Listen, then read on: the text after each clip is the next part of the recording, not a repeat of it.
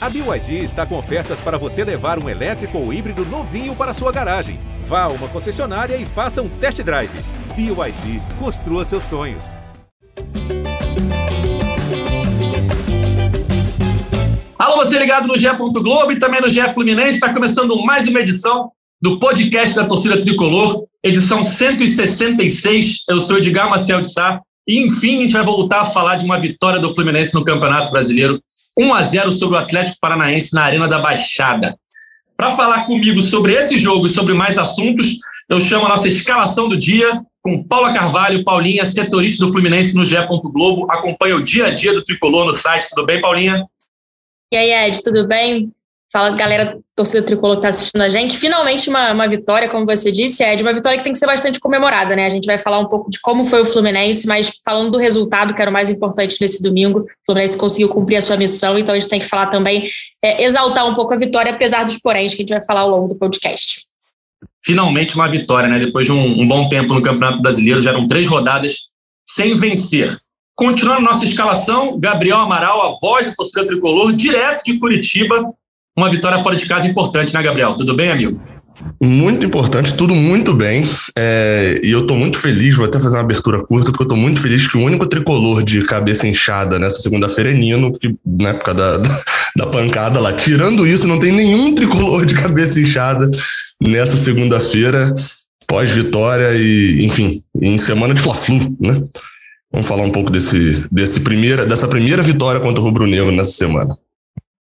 E para fechar nossa escalação, uma convidada muito especial, a campeã da Liga GE Fluminense no mês de setembro, Jéssica Novaes. Tudo bem, Jéssica? Tudo bem.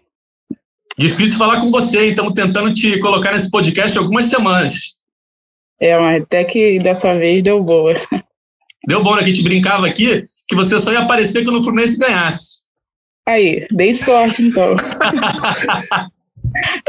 Vamos começar falando desse jogo, 1 a 0 Fluminense. Não foi a atuação perfeita, né? Mas o Fluminense conseguiu o que mais precisava, que era uma vitória nesse momento. Já eram três rodadas sem vencer no Campeonato Brasileiro. Venceu com um gol contra, assim como havia vencido com um gol contra o Atlético Paranaense no ano passado, né, no Campeonato Brasileiro de 2020. Também venceu fora de casa com um gol contra. Uma atuação que o Fluminense poderia ter jogado melhor, é verdade, é, o Marcos Felipe fez uma grande defesa ali é, no, segundo, no primeiro tempo, perdão. É, o Fluminense teve um lance ali muito polêmico, que a gente vai falar ainda, de um pênalti não marcado, na verdade marcado, mas anulado pelo VAR, uma linha de impedimento ali que ninguém conseguiu entender até agora. Mas no fundo o que fica, Gabriel, é uma vitória muito importante, apesar de uma atuação que não foi tão boa assim, né? É, eu defini o Edgar, até vi, vi, algumas pessoas falando, ah, não jogou nada, mas venceu e tal. Assim, eu, eu, eu até não acho que essa foi a sua frase, né? Mas é, é, eu até discordo do não jogou nada. Eu, eu, no início do jogo, assisti do estádio, só tinha eu, né, de, de, de da, de, da cobertura do Rio, então não, não conversei com muita gente, fiquei conversando só com o público que estava acompanhando ali.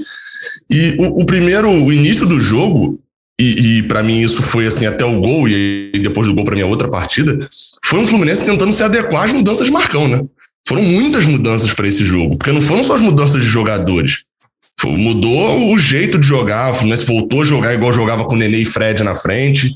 E ainda assim, é, teve essas mudanças, só aí daria uma diferença até a galera se adaptar.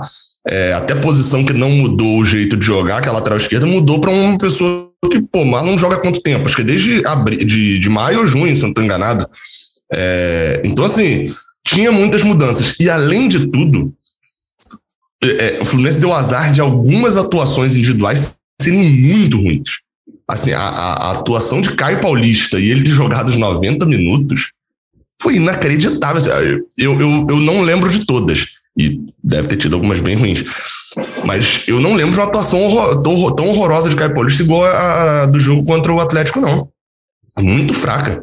É, e John Arias também, muito, muito mal. Então, então isso acaba atrapalhando. Fui conferir aqui desde maio que Marlon não jogava, né? Jogou um minuto ali contra o Cuiabá, mas não jogava efetivamente desde maio. Então, assim, é, é, é foi um, um, mix de coisas que ia fazer o Fluminense ter uma certa dificuldade no início, né?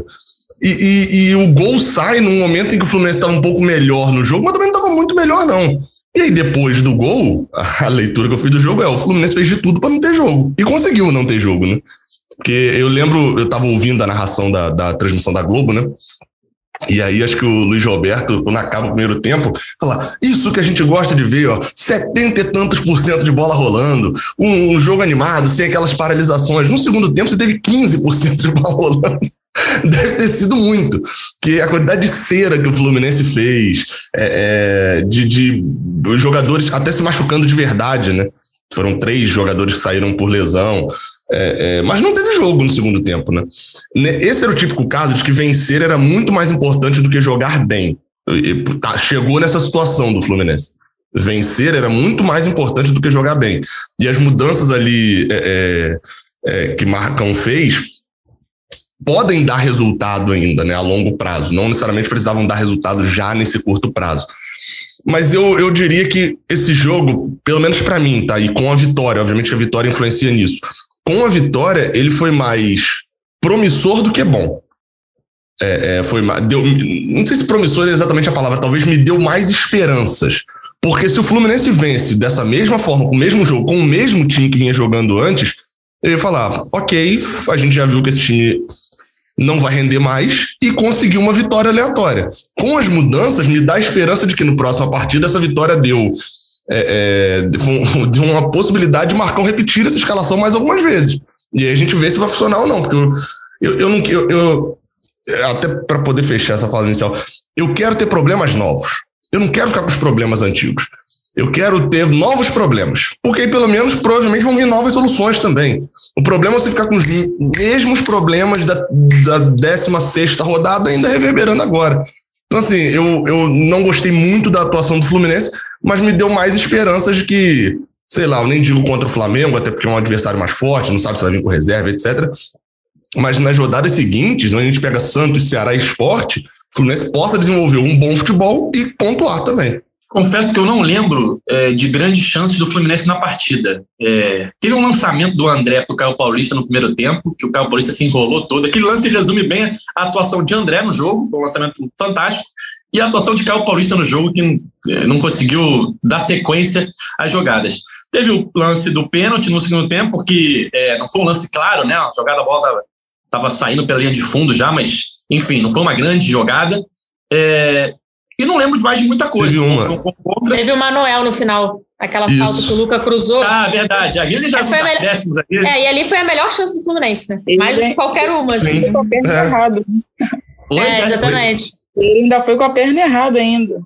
É, ali se ele. Se é, ele o, a... o, problema, o problema é que para Manuel no ataque, talvez as duas pernas sejam erradas também, né? Porque ele foi com a, ele foi com a direita que é a perna.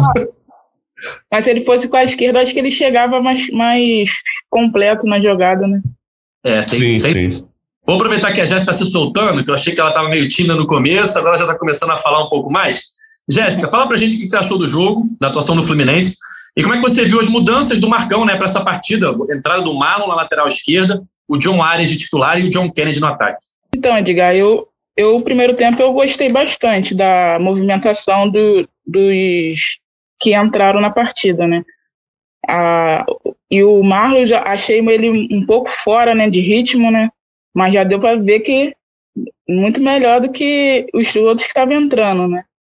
Mas e o Calpalista, como o Gabriel falou, muito mal na partida. O Luiz Henrique também não gostei muito dele na partida, tava não conseguiu nem a as é, a oportunidade, né, que ele tem de ir ao fundo da velocidade, ele também não conseguiu, não conseguiu jogar ontem, mas acho que era por causa da, da marcação também, né?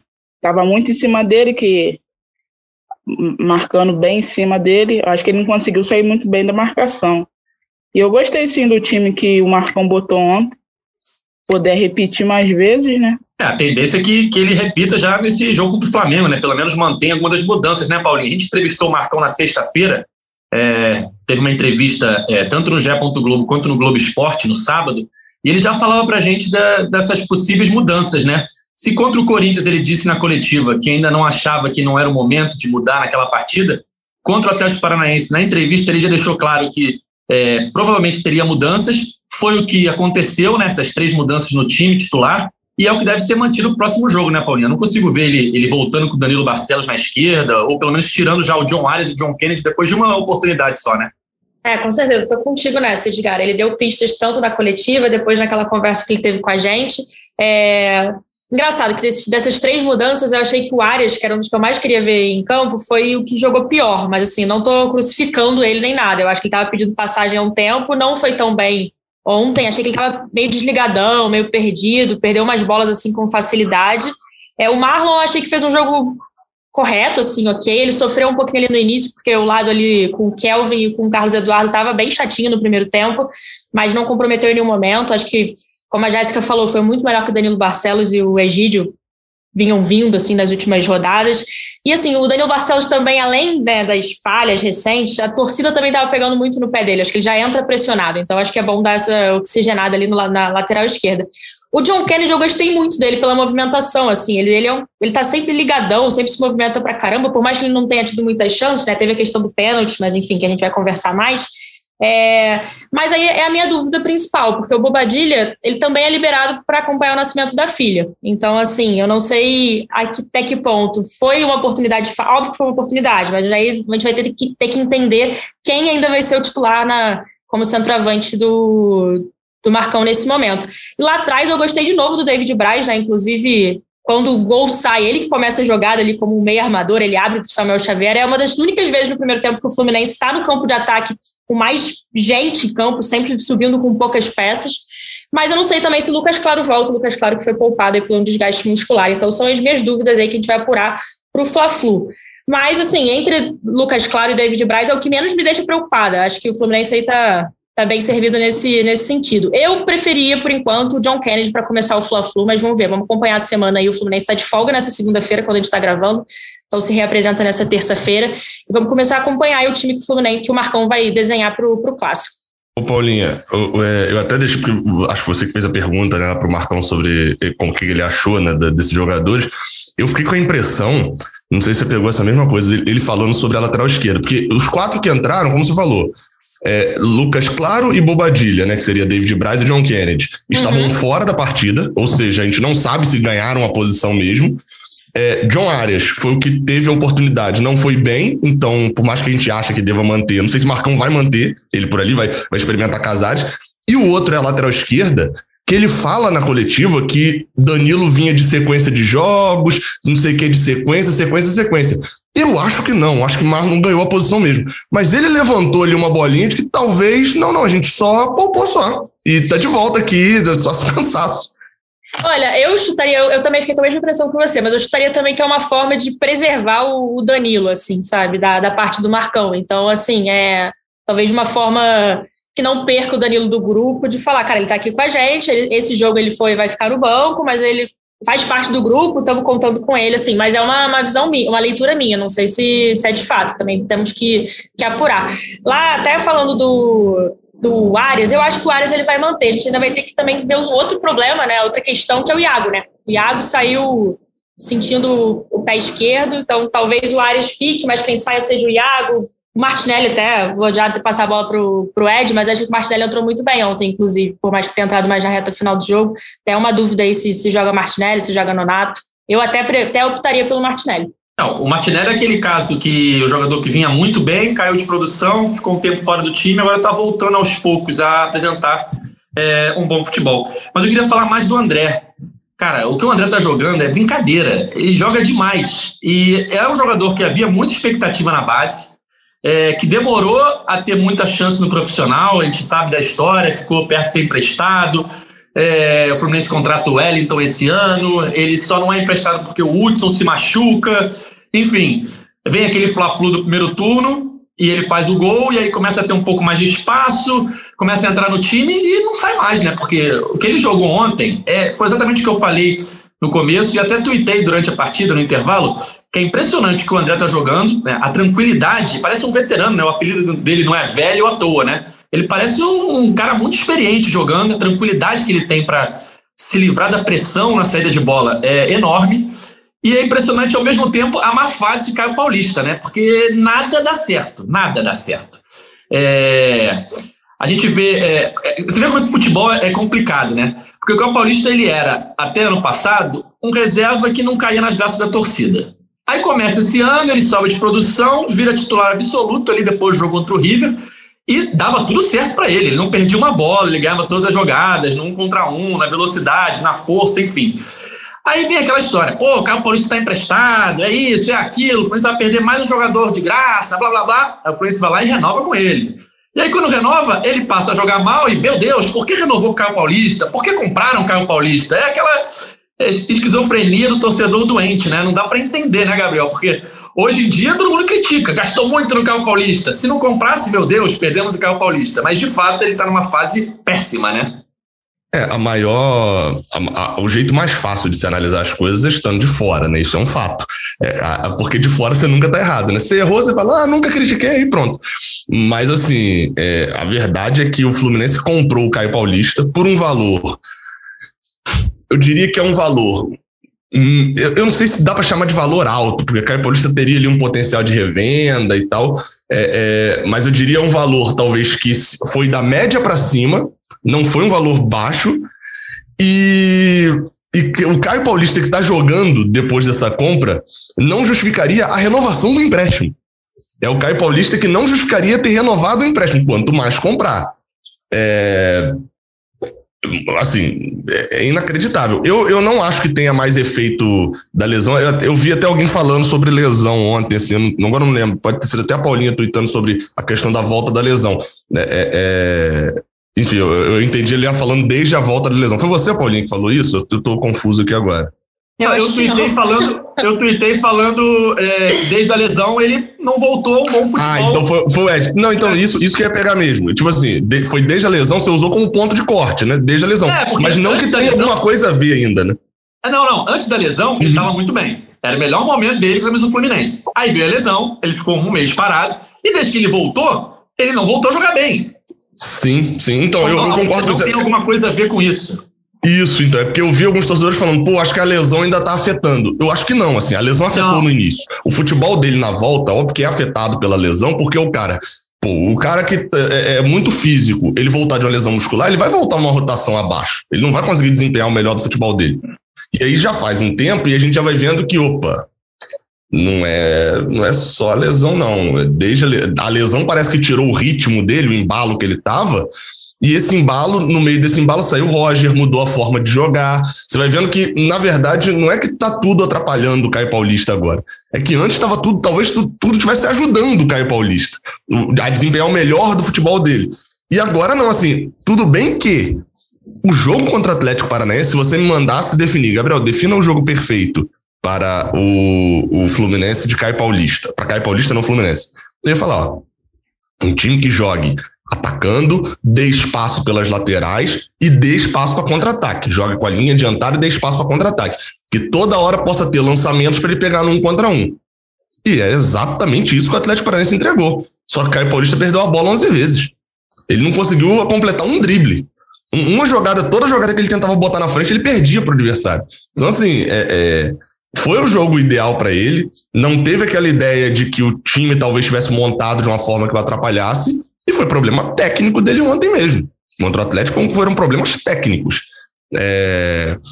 Enfim, não, já acho que tem a conversa até o, o, o você estava falando sobre John Arias poder talvez no lugar do Iago, né? A gente não sabe ainda como o Iago tá, mas acho que mesmo o Iago recuperado, sei lá, se o meio de campo for manter ali como tava, talvez John Arias possa abrir uma vaga no meio de campo para Casares, porque John Arias jogando na ponta no lugar de Caio Paulista contra o Flamengo. Não sei se Marcão já faria isso após uma vitória, talvez vai dar aquela contemporizada, mas, né, é, é, é, diria eu que Caio Paulista já merecia um banco contra o Atlético. Depois da partida contra o Atlético, são poucos argumentos que justificam ele de titular.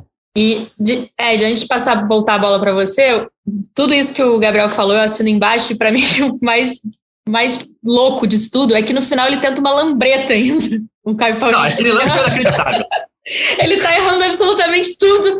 Eu fiquei Cara, assim, não é possível que ele tentou uma lambreta. Ele deve ter, mas aí até na, na transmissão falando, ele tentou uma Tipo, a galera fica meio, ué, ele tentou uma lambreta, sabe? Eu falei, não é possível. A bola não saiu do lugar.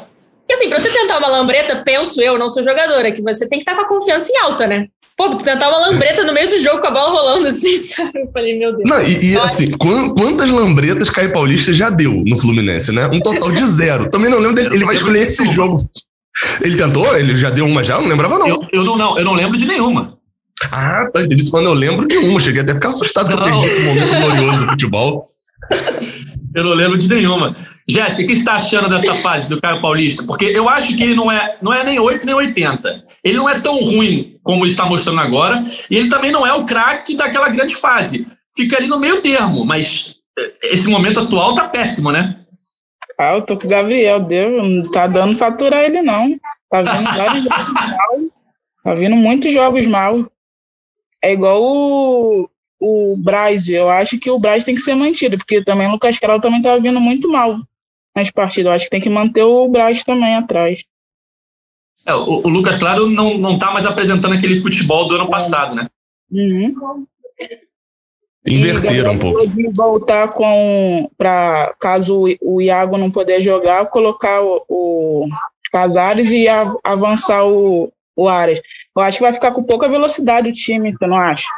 Que os dois não marcam, os dois não, não têm velocidade, nem Casares nem o Ares. É, é verdade. Eu, eu, Ô, ô Jéssica, aí é, é aquela história, né? Que é, eu, eu faria isso? Não. Eu acho que Marcão vai fazer? Acho que tem uma possibilidade. Eu, eu acho que, na verdade, Marcão pode pensar nisso, porque Marcão vem falando de, de Casares sempre na coletiva, né? É, e Casares deu uma. Tá, tá machucado? Então, aí pergunto tá para a Paulinha. Ele então, já ele volta? Tá na... E tá na transição física. Essa semana inteira para treinar, cheia, né? Que o Fluminense não joga no meio da semana, pode ser interessante aí pensando em Gabriel Teixeira. Mas não sei também, acho muito difícil que ele seja titular depois desse tempo todo sem, sem jogar. Ele também não venha bem antes da lesão, inclusive, né? Mas assim, pode ser que já pinte aí no banco pro, pro Fla-Flu. É uma opção para o segundo tempo, então, né? É, é. Para mudanças, né? Se ontem o Fluminense teve alguém ontem que, durante lá o, o jogo, falou: Nossa, é, é, Caio Paulista era para ter saído antes e tal. Eu falei: Concordo, mas você sabe que para sair Caio Paulista entra Luca, né? Não, não tem muitas mudanças ali, não. É, é, é não tem como você falar que. Né? Exatamente. Não, não, não tem cenário perfeito. Não tem como você tirar Caio Paulista sem botar Luca no jogo, não. É, é complicado. Ainda mais que não tinha Bobadilha, né? não tinha. Né? Não, não tinha que ter botado o Abel. Eu falei, pô, gente, vocês querem o Wellington de centroavante então? Porque as opções que tem no banco vocês não querem. Tem que tirar quem tá jogando, aí complica. O, o mostra que o elenco do Fluminense é o cobertor bem, né? Oi? As mexidas? Ah, não gostei quando ele voltou com jogando com três volantes. Parece que chamou mais o Atlético Paranaense para cima. É, ele entrou com três volantes no segundo tempo, né? Ele voltou à formação com três volantes no segundo tempo, né? É, a questão do Iago, cara, eu acho que ele vai jogar o fla normal. O Iago, cara, é um jogador que esse tipo de lesão, ele não, normalmente não tira ele de, de combate. A gente lembra contra o. Hã? Foi o mesmo tornozelo, né? É, contra o Barcelona, ele, ele, ele torce o tornozelo ali no segundo tempo, no jogo de lá, fica com o tornozelo roxo, e uma semana depois, ou três dias depois, ele está em campo.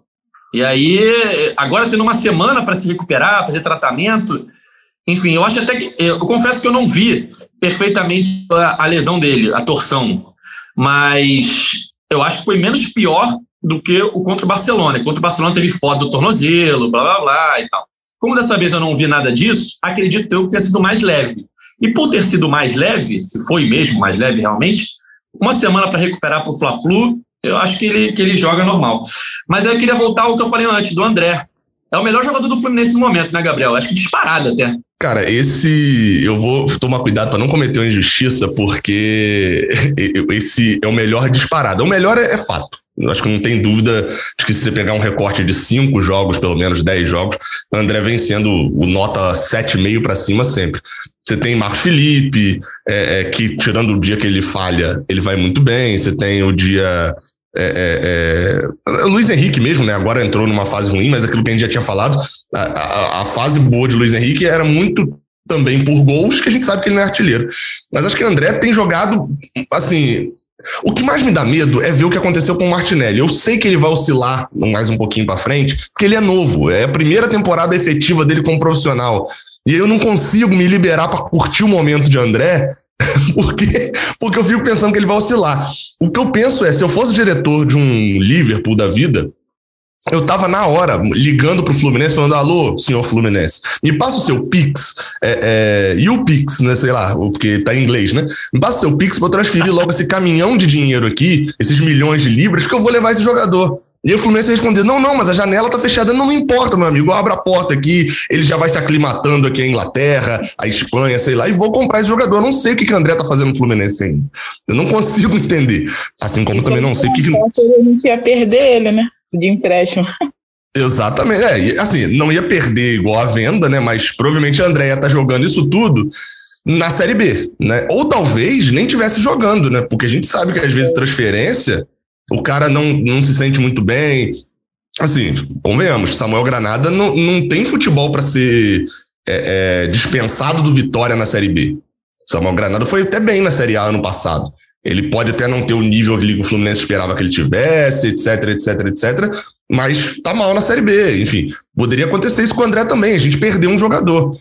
Então, assim, é, eu não sei o que, que o André tá fazendo no Fluminense e não sei por que, que o cofre do Fluminense ainda não tem lá uns 18 dígitos de libras no seu cofre ainda. Mas falando sério, assim, é o jogador da regularidade do Fluminense. É, com três volantes, com dois volantes, com um volante só quando precisa do resultado e vai para frente. Controla o meio de campo muito bem, gira bem a bola, é, é, tem técnico. essa qualidade no passe, é, é muito técnico, é isso mesmo. É, é, e ontem ainda achei que tinha teve dois jogadores que me chamaram a atenção. Os dois zagueiros, tanto o Nino quanto o David Braz nesses passes enfiados. Até a bola de Marlon também, o Atlético deu muito espaço entre, entre um jogador né, na, na, na, linha vertical, né? Do tipo, entre o lateral e o zagueiro. Deu muito espaço por ali, e Nino, David Braz e Marlon aproveitaram, foram três boas chances que o Fluminense criou com passes assim. Que aí é, nesse caso, André mais no lançamento, com a bola pelo alto, mas esses, esses jogadores defensivos também aproveitaram muito essa bola rasteira eram os buracos que o Atlético ia dar, né? E o Fluminense, pelo menos, aproveitou em uma delas. É, sobre essa bola de Marlon, foi a bola do pênalti, né? Vamos falar sobre esse assunto aí que gerou muita polêmica na partida de ontem. O lançamento do Marlon para o John Kennedy, pênalti, o juiz marcou, mas aí o VAR assinalou impedimento do John Kennedy numa imagem que até agora eu não consegui ver o impedimento, porque só aparece a linha é, vermelha, no caso, né? Não aparece a linha azul. E aí passa a impressão de que foi mesma linha. E se foi mesma linha, acho que deveria prevalecer o ataque, né? É, enfim, é, contra o, o seu Porteiro, quando deu aquela polêmica na Libertadores, e a gente falou aqui, foi um erro absurdo, foi a favor do Fluminense, mas foi um erro absurdo, a gente tem que falar sobre isso, e muita gente reclamou no Twitter, torcedor, ah, vocês estão falando do erro do, é, que foi pro, pro Fluminense, vocês estão querendo dar visibilidade para isso? Eu falei, não, a gente está querendo falar de um erro absurdo que eu tem que falar dele, mesmo sendo pro Fluminense, que a gente está dando nossa opinião jornalística, é porque quando for contra o Fluminense, a gente tem que ter credibilidade para falar também. Então, a gente tem que falar a favor e contra.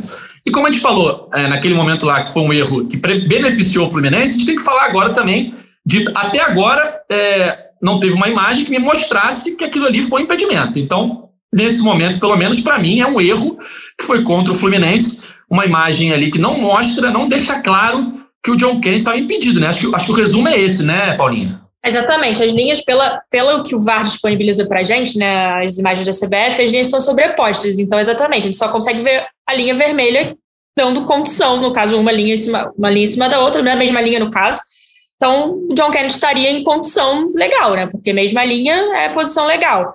E assim, o que mais me chama atenção, né, que o juiz marca pênalti, o bandeirinha assinala o impedimento, beleza, vai para revisão, até aí tudo bem. Eu acho que o VAR, se não tem certeza, deveria manter a decisão do jogo. Não é nem a questão. Para mim, a principal decisão é essa, se é a favor do Fluminense ou não, é outra, outro detalhe. Então, a decisão de, de campo, né, a decisão em campo do juiz, primeiro foi dar o, dar o pênalti. Eu realmente também não entendi.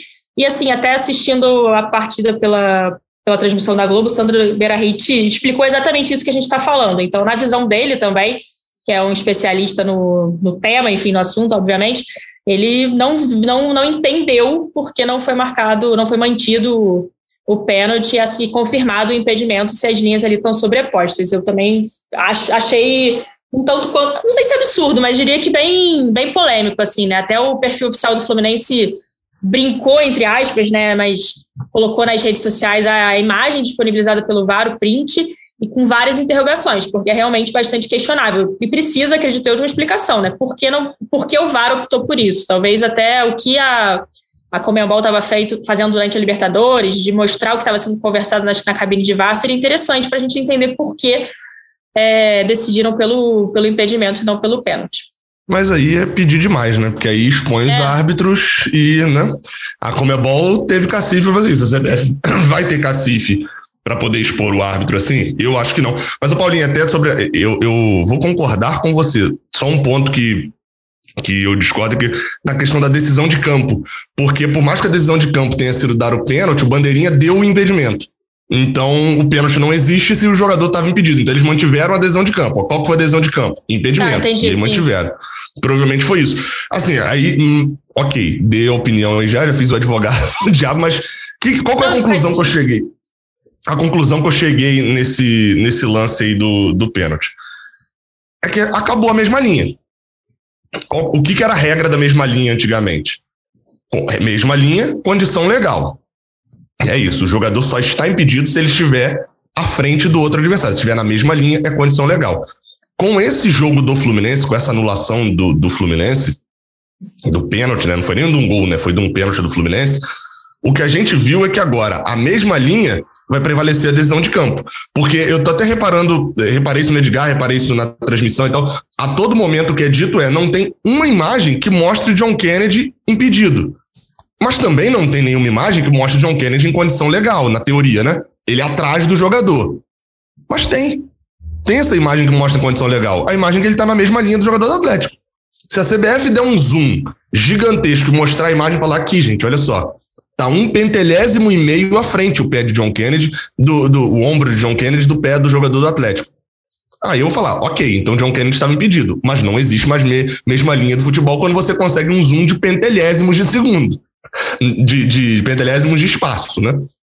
Então, assim, é, é... acabou a mesma linha. O cenário é esse. Ou a mesma linha agora vai prevalecer a adesão de campo, ou então a CBF vai mostrar essa imagem que mostra que a John Kennedy está à frente e acabou a mesma linha, porque a partir de agora, então, você tem como decidir, é o famoso Photoshop lá da, da, do automobilismo, né? Você consegue decidir exatamente tudo. Então é isso. Porque a mesma linha antigamente era, mesma linha condição legal. Quando o John Kennedy está na mesma linha do jogador do Atlético Paranaense, né? Ah, não tem uma imagem que prove que ele está nem à frente e nem atrás. Ele está na mesma linha. Prevaleceu a decisão de campo, que foi marcar o impedimento, então mudou a regra. Acho que é melhor alterar lá a regra e dizer, ó, na mesma linha prevalece a decisão de campo. Jéssica, o que você achou daquele lance ali como torcedora, na hora que o juiz é, cancelou o pênalti? Porque é, vendo o lance, eu lembrei muito daquele lance contra o Cuiabá, que o Fluminense vencia por 2 a 1 um, e teve um gol polemicamente anulado. Naquela hora ele que anular aquele gol, eu falei, xiii, vai tomar um empate. Tá na cara que esse, esse lance aí vai fazer falta. E aí, quando tem aquele pênalti ali não marcado, eu pensei, putz, esse pênalti vai acabar fazendo falta no final do jogo. Qual foi a sua sensação naquele momento? Ah, eu já achei um absurdo. Porque o, igual o Gabriel falou, não tem como, não tem imagem falando, mostrando o João Kennedy na frente. Lateral, mesma, mesma linha do lateral, eu achei muito absurdo. Até postei em todas as redes sociais minhas, eu postei o, a, que você postou lá do, a foto do, do VAR. Achei muito absurdo, porque e se tivesse 0 a 0 Poderia atrapalhar muito sobre o resultado, ainda mais agora na parte final do campeonato. Sem dúvida. E se o Atlético faz um gol no finalzinho? Aquele de cabeça hum. que passou por cima. Não, Aquele ali passou perto. Meu ah, Deus do céu. Aquele gol foi infarto, pô. Foi quase infarto aquela cabeçada pra lá, meu. O desespero tava grande demais aquela cabeçada no finalzinho. Uhum. De, o de Manuel nem vi direito, porque ali já tava na felicidade. Oi? 44, não foi? Ah, pra não, mim tudo ali já era, já era 50 já há muito tempo já, eu já tava perdido no tempo. Não, eu não vi a hora do juiz apitar. Detalhe, se aquele gol sai, ele sairia aos 50 e poucos, que foi aos acréscimos da parada do VAR. Aí, exato. 8 minutos de acréscimo assim. por conta da demora do VAR.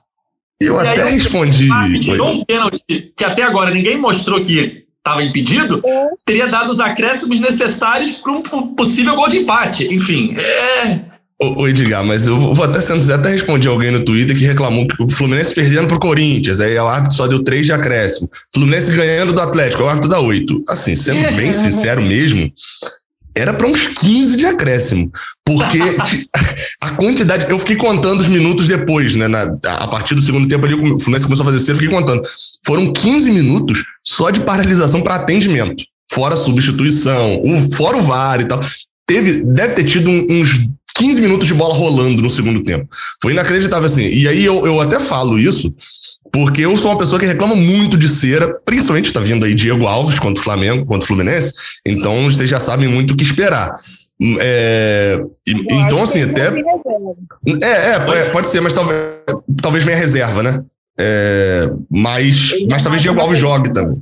O Renato, Oi? na coletiva ontem, deu, deu a entender, entendeu? Que ele falou que o adversário vai vir da semana livre, que ele vai ter que poupar porque de três em três dias tá jogando. Aí Tomara. eu não sei, né? Vai poupar todo mundo ou alguns. É, goleiro é mais difícil de poupar às vezes, né? Né, Diego Alves ele tem sempre uma lesão na coxa, né? Ele tinha que tirar o Diego Alves, o cara é nojento, cara ele, ele rolar no chão até lá na, minha, na lateral.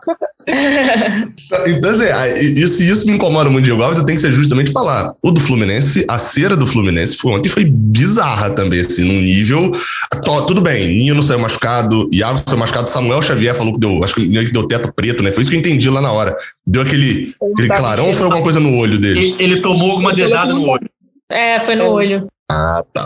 Na hora deu a impressão dele falar que desligou porque ele já tava correndo meio estranho já. Então, assim, teve isso, mas foi uma cera inacreditável. Me incomoda? Muito menos do que a cera do adversário, obviamente. É, mas foi, foi num nível bem, bem alto, assim. Para mim, não teve jogo no segundo tempo. Não, não, teve. O Fluminense conseguiu parar. Se eu não me engano, eu contei, acho que do 21 ao 33 minutos, teve dois minutos de bola rolando. É, foi num nível inacreditável, assim. Então, acho que o acréscimo, pelo menos, não foi só culpa do VAR, não.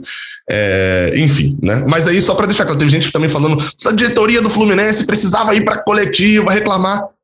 Minha opinião, se não reclamou contra Fortaleza no passado, não reclamou contra o Cerro Portem esse ano quando fomos favorecidos, perde toda a credibilidade para poder reclamar quando a gente é prejudicado. Perfeito, perfeito. É exatamente o que eu penso. É, o Nino saiu machucado, né? Com o olho ali, um galo enorme no olho, né? Paulinha, mas pelo que foi falado, foi só uma pancada, né? Não é nada que preocupe, pensando até no próximo jogo contra o Flamengo, né? É, exato, assim, ele estava só em, foi avaliado logo, obviamente, já na hora, não precisou ir ao hospital, estava tudo sob controle, estava em observação e no bom e velho gelo lá para desinchar. Então, é, não tinha como não tirá-lo, né, com aquele galo na cabeça ali, na, na, na, até porque tinha uma preocupação de, de poder ser algo mais, mais grave, mas está tudo tranquilo com, com o Nino. E até eu ri muito da, da Larissa, esposa dele, no Instagram, no Twitter, falando assim: ah, agora que eu lembrei, ele vai falar que não pode lavar a louça porque tá com o olho machucado. Ela, ela... Ele, já usou, ele já usou essa ela... desculpa quando tava com uma, lesão na perna. No olho é mais difícil de. De, de enxergar, é. né? Ele, falou, ele falar que não pode enxergar. Exato. É, e ela fez, ela botou no Twitter: vou fazer um bolo de cenoura para ele. ele bolo de cenoura, bolo de laranja, eu não lembro. E aí postou no Instagram o bolo com chocolate. Eu vou dizer para vocês: eu já fui na casa do Nino fazer matéria. Ela fez um banquete pra gente lá, um lanche da tarde. Tinha um bolo maravilhoso lá. E o engraçado é que o Nino viu o bolo e falou o seguinte: gente, quando é que vai ser a próxima matéria? Porque esse bolo aqui eu nunca vi aqui em casa. Eu tô querendo saber quando vai ter mais matéria para ter mais bolo. Então, ó, nem precisou ter matéria, ele já ganhou o bolo dele. É só machucar o olho. É, o bolo, bolo é bom demais, cara, bom demais. Enfim, é, vamos chegando na reta final aqui do nosso podcast. Jéssica, eu queria que você contasse pra gente qual é o segredo do Cartola aí, porque você brilhou no mês de setembro, né? Primeira mulher a vencer a nossa, a nossa mês da, da Liga do Cartola já é Fluminense. Nos outros três meses tinham sido três homens. É, e você falou pra gente que em setembro você ganhou várias ligas, né? Ganhou um dinheirinho aí em setembro. Ah, ganhei bastante. Mas o segredo não pode, né? Porque vai ao ar e não vou conseguir. boa, boa, escondeu as táticas. É, é, eu tenho plano né, de sócio de dicas, né? Mandar ah. até um ah. alô para pra tropa. Ah. Tropa.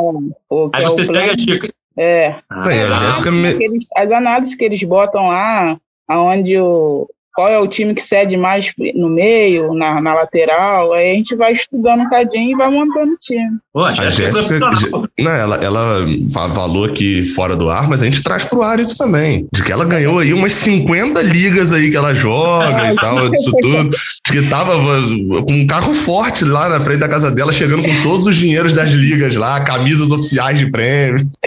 Eu tô bem, tem uma, tem uma liga grande eu tô, que é do Foguinho, ela paga bem. 200 times, eu tô em terceiro. Olha. Eita, tá voando, hein? Mas ela é, não é mensal, né? Ela é turno. Aí, aí é, é ponto, pontos corridos aí, ó. Não, não, adianta ir um mês bem, tem que ir bem o campeonato todo. Ser campeão nos pontos corridos é difícil, tem que ter elenco bom. Verdade. E, Jéssica, conta pra gente da sua relação com o Fluminense. É, como é que nasceu essa paixão aí? É de família? Não é de família? Como é que é? Não é de família, não. Minha família toda é flamenguista, inclusive o marido. E aí, como é que você virou Fluminense? foi, foi quando eu tinha 12 anos. É, minha mãe faleceu, aí tinha um, uns vizinhos lá que era tricolor doente, né? Aí, às vezes, meu pai ia trabalhar, eu ficava com eles lá, né? E eles eram doentes no Fluminense. Aí eu comecei, passei, foi em 2008, aí eu comecei a passar assistir com eles, né? Que eu sempre estava lá, então aí aquela aquele aquele, aquele vice que está engasgado até hoje, né? Que se tivesse vá, a gente tinha a, a, Libertadores. Mas e foi dali que eu comecei a acompanhar aí via o jogo, tal. Aí eles foram falar: "Se você virar tricolor, te dou uma camisa". E eu era criança, né, 12 anos, já estava ali mesmo todos os dias. Aí acabei que falei, então me dá agora que eu vou virar Fluminense. Aí dito e feito, eles me deram a camisa dali para cá. Eu sou muito apaixonada pelo Fluminense. Consegui trazer meu filho também para ser tricolor. A menina já já não consegui, mas eu sou muito apaixonada no Fluminense. Mesmo de longe, sempre estou no Maracanã, igual nesses jogos aí passados que voltou o público, eu fui. É, mesmo de longe, sou sócia, meu filho é sócio, portanto, dia 25 ele foi escolhido para passar o dia lá em Xerém. Então, ele tá todo ansioso para ir, até eu, né? você, você virou tricolor numa época boa, né? Uma época de é. bons times, né? Uhum. É, agora é, já não é a mesma coisa, mas. Dia, ele, ele falou, igual meu filho esse dia perguntou, falou assim: mãe, que dia que, que o Fluminense vai ganhar a Libertadores? Falei, ah, aguenta um pouquinho, vai sofrer um pouquinho, mas vai ganhar. É isso. O importante é ter esperança, tem que acreditar. Quem espera sempre alcança. Eu sempre alcança. É isso, galera. Vamos chegando ao fim de mais uma edição do podcast GE Fluminense. Agradecer a Paulinha, Gabriel, Jéssica. Muito obrigado pela participação de vocês. Valeu, gente. Prazer Valeu. falar com você, Jéssica. E Obrigado. boa sorte aí para o seu Fluminense, viu? Valeu, valeu. Valeu, Edgar. Valeu, Jéssica. Mais uma vitória fora de casa. Queria deixar sempre isso claro, né? Porque já fui muito taxado. Queria reforçar, o Sul me abraça, né? Não tinha o, a, a coletiva lá do Filipão, tinha o Paraná te abraça, o Sul me abraça, já foi Santa da Catarina. Seleção, Seu é, então. Nadal, um ídolo do jornalismo, toda a coletiva da seleção, ele falava, o Paraná te abraça. então, já foi Santa Catarina com a Chapecó, já foi Paraná com Curitiba, Tá vindo Grêmio e Juventude aí, só para avisar. Valeu, valeu. Espero que o seu pé quente finalmente apareça, né? É, ele é raro, ele é raro, mas foi uma vitória importante ontem. O Fluminense não jogou tão bem, mas venceu. Isso é que importa. Vamos chegar no fim do nosso podcast. Pode falar, Jéssica. O Gabriel tem que saber que o dia que ele vê aqui em Volta Redonda, além dele trazer a chuva, Fluminense tomou de quatro para Atlético. Não, mas aí, Jéssica, aí o problema é, é, é, foi outro. O problema foi nós dois no, no mesmo Jéssica. lugar ali, entendeu? Não pode bater ali, ó. Jéssica encontrou o é Gabriel e tirou até foto com ele, né, Jéssica? Eu tenho guardado até hoje. Olha aí, o nosso famoso. Ai, ai, é isso, galera. Vamos chegando ao fim de mais uma edição do podcast GE Fluminense. Nosso podcast está nas principais plataformas de áudio, só procurar lá por GE Fluminense ou vai direto no seu navegador ge.globo barra Fluminense. Esse podcast tem edição de Juliana Sá, a coordenação de Rafael Barros e a gerência de André Amaral. Valeu, galera. Até a próxima. Tchau.